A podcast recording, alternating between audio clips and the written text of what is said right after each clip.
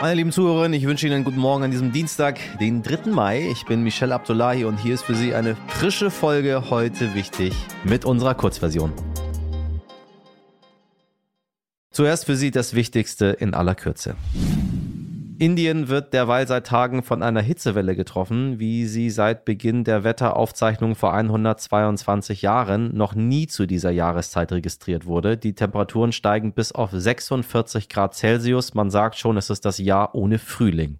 Meine Damen und Herren, darauf können wir uns auch hier bei uns Schritt für Schritt einstellen. Wir werden in diesem Podcast nicht aufhören, Tag und Nacht über dieses Thema zu sprechen. Und irgendwann wird auch der Letzte kapiert haben, warum auf einer Weihnachtsfeier mal den Sexisten des Jahres küren, wollten vielleicht schon mal einige von Ihnen, aber mit Sicherheit nicht aus Spaß. Das hat aber der britische Premierminister Boris Johnson getan und ein weiteres Mal, ja, da verlangt die Opposition und die Öffentlichkeit in Großbritannien Antworten.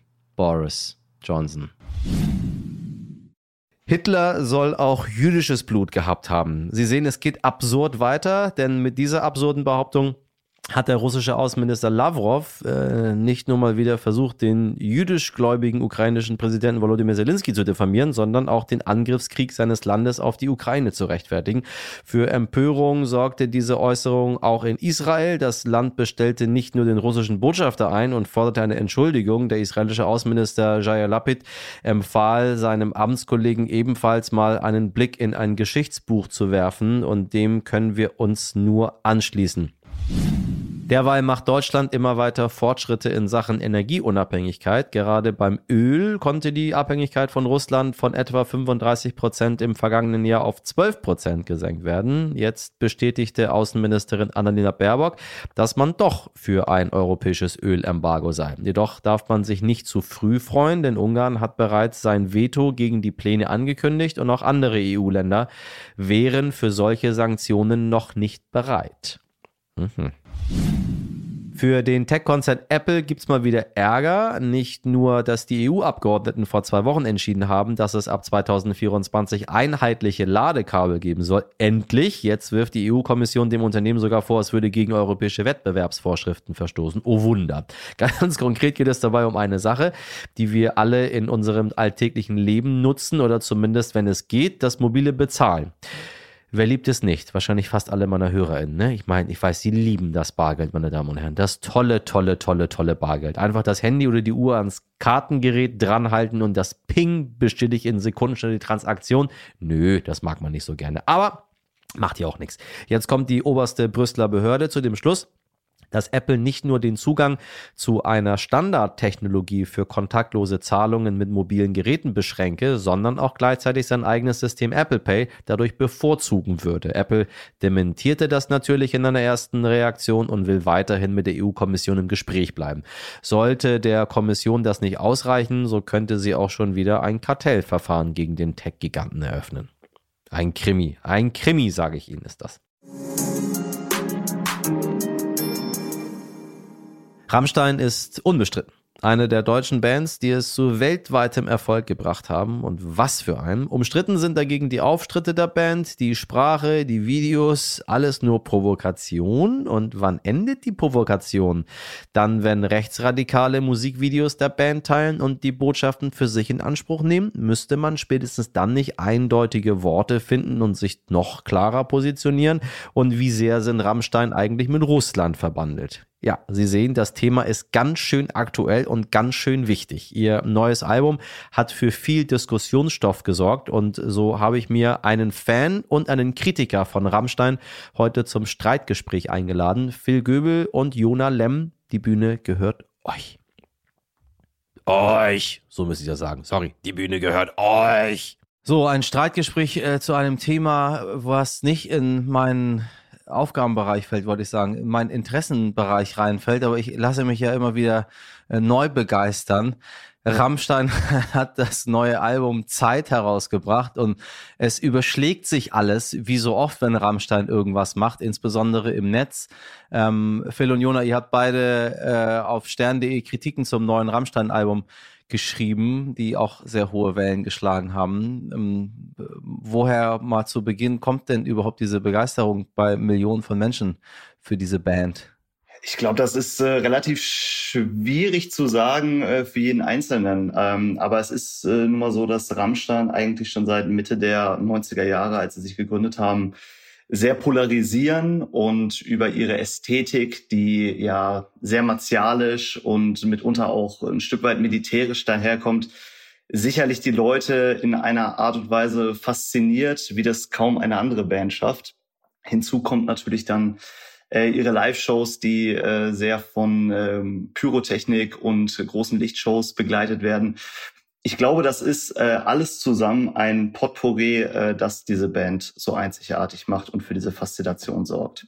Jonas, stehst du auch auf dieses, äh, auf die, diese Pyrotechnik? Ich war mal bei einem Konzert von denen äh, noch im Backstage, wo die, ich glaube, 14 LKW haben kommen lassen, die nur Pyrotechnik in die Luft geschossen haben. Da war ich dann wieder ganz schön ähm, begeistert. Ja, ich, ich finde, man muss Rammstein auf jeden Fall lassen, dass diese, diese Live-Shows doch sehr einzigartig und ähm, ja, ich glaube, man kann sagen, ziemlich begeisternd sind, auch für mich. Und äh, ich würde Phil da recht geben. Ich glaube, die Faszination dieser Band speist sich erstmal ganz äh, neutral gesagt am, am Auftreten, äh, an dem äh, ja, Stück weit Exzess, den diese Band doch äh, verspricht und bietet den Zuhörerinnen und Zuhörern. Ich habe das Gefühl, Rammstein hat eine sehr eingeschworene Fangemeinde und es gibt da auch ein großen, ähm, großes, großes Zusammenhalt, äh, zusammen, großen Zusammenhalt innerhalb der Fangemeinde, ähm, der sich dann so dadurch selber befeuert, dass, glaube ich, auch die Shows ja auch mit dieser Mil militärischen äh, Ästhetik und Sprache spielen, dass es da auch so ein bisschen ähm, viel mitzuschreien gibt, äh, viel mitzumarschieren äh, und ich glaube erstmal äh, ganz neutral. Das finden Leute irgendwie beeindruckend gut. Und es ist ja auch total beeindruckend, was sich diese Band aufgebaut hat. Ähm, und mit was für einer Energie und Kraft äh, sie ihre Songs auch live präsentieren. Wir reden irgendwie von KZ-Uniformen, ähm, die sie tragen oder sich am Galgen aufhängen lassen oder keine Ahnung, Feuer und dann fliegen sie in der Gegend rum. Also sie provozieren schon ganz schön viel. Ähm, und auch halt mit dieser, mit dieser sehr, sehr dollen Militäroptik. Ähm, Warum machen die das? Um, um die Aufmerksamkeit zu bekommen oder steckt da mehr dahinter? Also diese Provokation, die sie an den Tag legen. Und dann noch die Frage dazu, dann letztendlich darf Kunst immer noch alles? Also ich, ich möchte, weil ich glaube, Phil hat da eine andere Meinung als ich, möchte äh, kurz vorausschießen. Ähm, die, die, diese KZ-Uniform meines Wissens nach war das in einem Video und ähm, ich weiß, ich glaube, sie haben es live nicht gemacht, sondern es war äh, quasi rein exklusiv in diesem Video.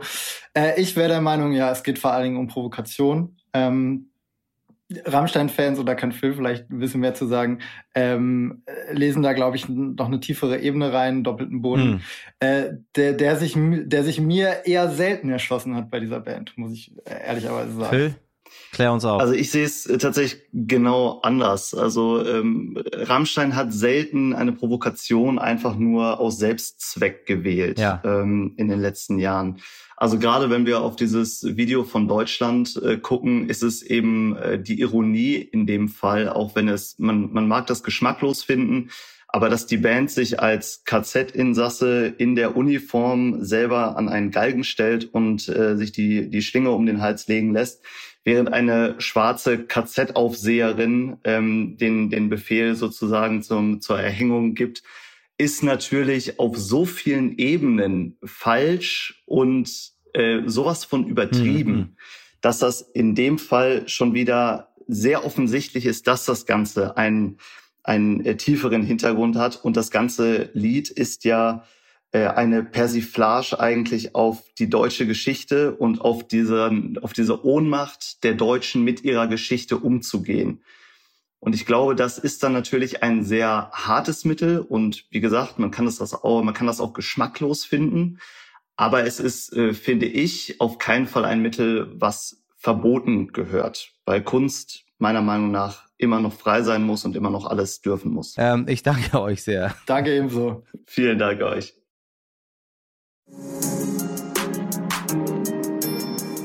Das war's mit heute wichtig in der Kurzversion. Mehr von dem wirklich interessanten Streitgespräch hören Sie natürlich in unserer Langversion und schreiben Sie uns doch gerne, wie Ihnen dieses äh, Streitgespräch, dieses etwas andere Gespräch gefallen hat, an heute wichtig at. Wir hören uns morgen wieder, wie gewohnt ab 5 Uhr. Ich wünsche Ihnen einen schönen Dienstag. Machen Sie was draus. Ihr Michel Abdullahi.